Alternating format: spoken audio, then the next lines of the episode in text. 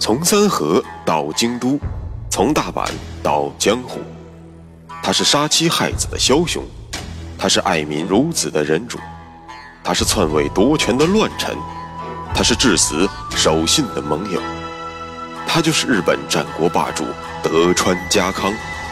本节目由喜马拉雅 FM 独家播出。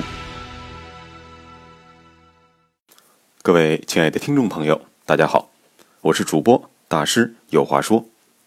上一期节目中，咱们讲到了一五七五年，胜赖想到了一件父亲没能办成的大事儿——上洛。于是，给信玄办完了三周年祭祀典礼之后，胜赖发起了吊唁之战。胜赖命令武田大军包围了远江国的小城长萧城。如果说攻打高天神城是正名之战，那么攻打长萧城则是复仇之战，因为长萧城正是从他手中丢掉的。于是，胜赖下令对长萧城展开了疯狂的攻击。但这次信长并没有给胜赖太多的机会。率军从祈福城出发，仅用了五天就到达了长萧城外的社乐园。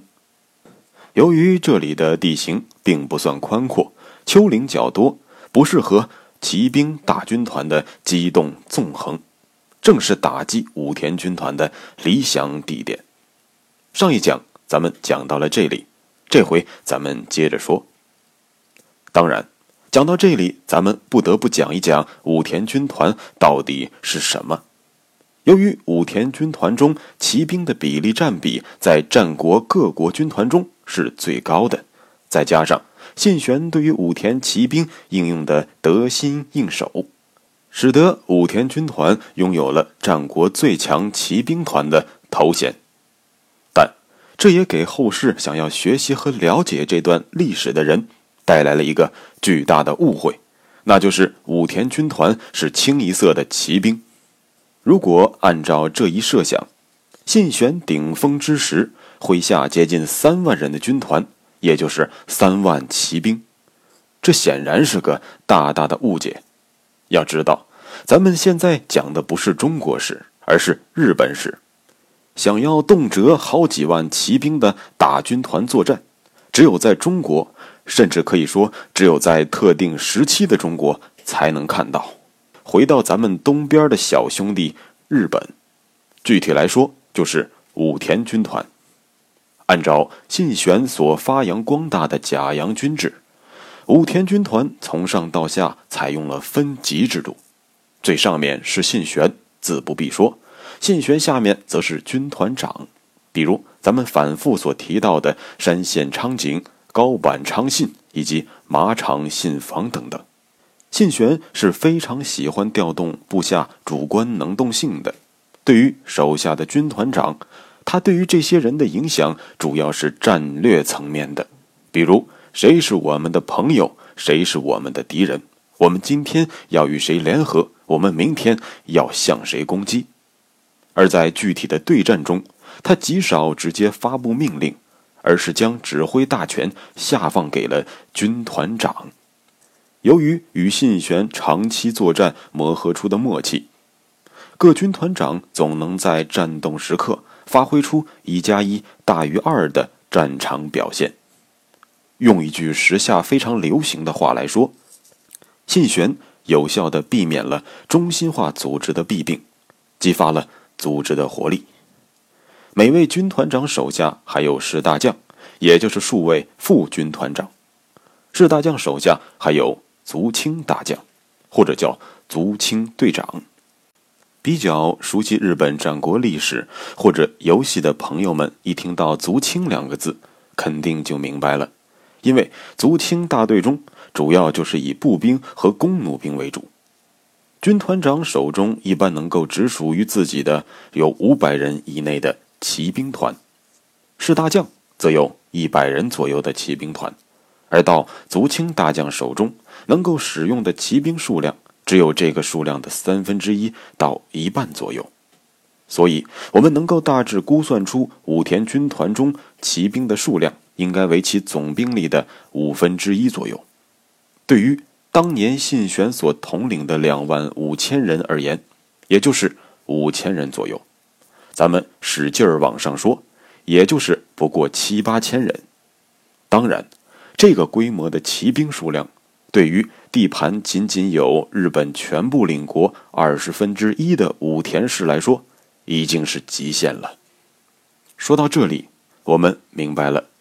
一般意义上讲的长萧合战，所说的是火枪战胜了骑兵，其实应该换成是热武器战胜了冷兵器更为妥当。讲清了武田军团的基本军力配置，咱们还是需要把长萧河战前的一些重要事件讲讲清楚。常言道：“说时迟，那时快。”其实啊，是说时快，那时迟。要知道，从五月八日武田军队开始正式围攻长萧城，直到五月十八日知德联军在长萧城外的社乐园集结完毕，前后可是十天的时间。要知道，城外的武田军队每天都在增加，至少也在一万人以上，而长萧城中最多时也就不过五百守军，所以就算是以一敌十。也是难以为继的。此时，长萧城城主是奥平真昌，此人正是家康的女婿。家康果然没有看错这位汉子，这位硬汉硬生生的将武田大军拖了十天，想必这段时间一定发生了什么可歌可泣的人或者是。没错，确实有，而且我们不得不说。在长萧城中负责守城的是真昌，而他的父亲真能此时也没有闲着。由于其子奋战在对抗武田的第一线，那么战事一开打，家康便命令真能火速赶往齐府，向信长求援。真能虽然年老，但是并不糊涂，在离开冈崎之前，还不忘拜见了家康的儿媳妇德基。德基正是信长的女儿，嫁给了家康的嫡长子信康为妻。真能的盘算很明确，就是要告诉信长，即便信长不愿意为家康这个盟友而出兵，也要想想自己宝贝女儿的命还要不要了。所以，真能特地拜见了德基，并让德基亲自修书一封，由自己带给信长。真能深知儿子真昌已经身处水深火热之中，此时也顾不得旅途劳顿，疾驰两日见到了信长，请大人速速发兵。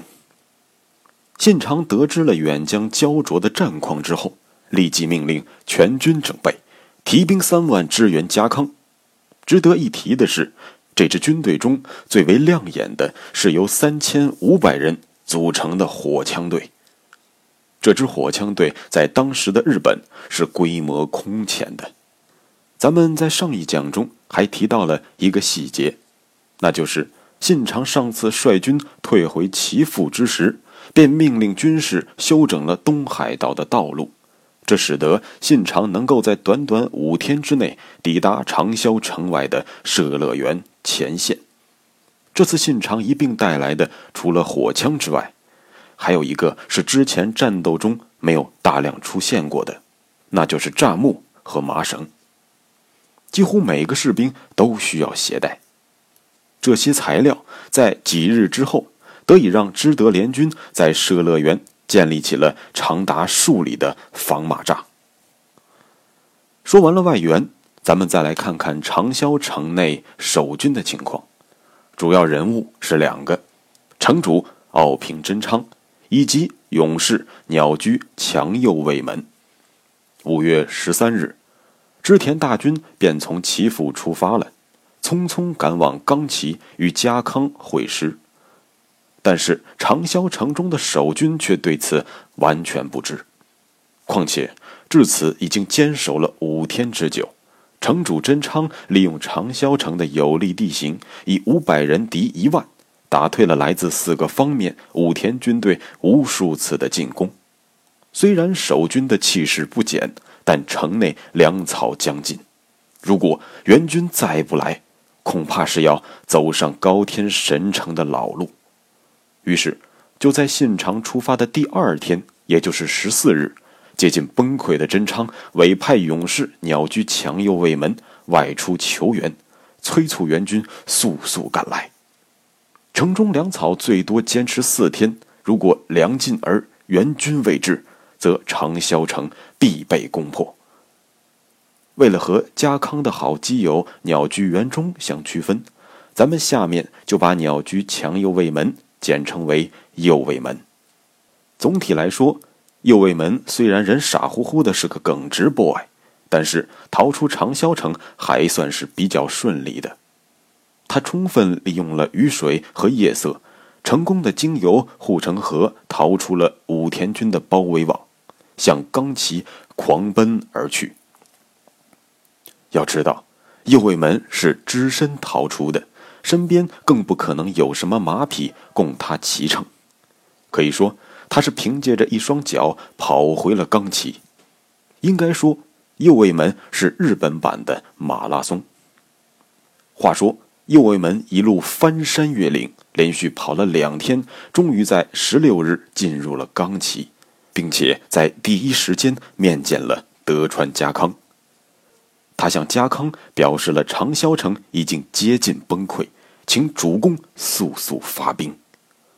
当得知信长已经到达冈崎之后，右卫门喜极而泣。可是令在场人无不动容的是，右卫门表示要立即返回长萧，将这一喜讯告知守城部队。要知道，长萧城此刻已经被武田胜赖围得铁桶一般。回去就意味着九死一生，但勇士右卫门还是要坚持与真昌以及长萧城共存亡，于是毅然决然地踏上了归途。但是令人唏嘘不已的是，最终真昌以及长萧城算是保住了，但是右卫门却不幸身死，这是怎么回事呢？原来。右卫门返回长萧的途中，被武田的巡逻兵捉住了，于是将右卫门带到了胜赖面前。胜赖得知知德联军不日将至的消息，大惊失色，心想：为今之计，必须要尽快攻克长萧，之后再与匆匆赶来的知德联军展开决战。于是阴森森地对右卫门说。这位兄弟，我敬你是条汉子。这样吧，你帮我个忙，我就给你一条生路，如何？右卫门木讷的回答说：“大人要我做什么？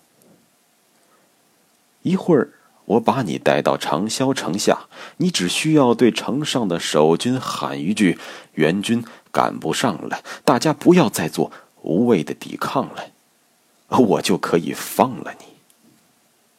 听闻此话，右卫门狂喜不止，如孩童般兴高采烈地说：“在下愿望，速速带我前去。”圣赖冷笑了一声：“哼，原来硬汉也怕死，看来城中守军的士气瓦解在此一举了。”于是，右卫门被带到了长萧城下。但是他接下来喊出的话，却让胜赖连肠子都悔青了。城中的兄弟，大家听好，主公与织田殿下已经在冈崎集结完毕，大家最多忍耐两日，援军必至，请大家务必要坚持。听闻此话，城中的守军无不欢欣鼓舞，顿时士气大振。胜赖偷鸡不成反蚀把米，狂怒之下，命令将右卫门钉在了十字架上。没错，你没有听错，这位勇士跟耶稣的死法差不多，但不同的是，除了钉住了手脚，还有两根长矛从他的肋骨直插到了肩颈，可谓死状极惨。但是，自始至终。勇士右卫门始终大义凛然，不曾吭过一声，这让执行者无比震撼。出于对右卫门的敬重，将其死状画了下来，做成了旗印，永远铭记这位慷慨赴死的英雄。让我再次说一遍这位勇士的名字：鸟居强右卫门。我将行刑的武将制成的旗印放在了知识卡片中，大家可以瞻仰一下勇士的模样。右卫门死去之时，夕阳将天边映得血红，却也不知是在哀悼着勇士的离去，还是在预示着武田铁马的终结。这期节目，咱们分为上下两集，长萧河战战况如何？下一讲，咱们接着说。穿过日本战国风云，看群雄如何逐鹿天下。欢迎订阅日本战国霸主德川家康，带你揭秘他的崛起之路。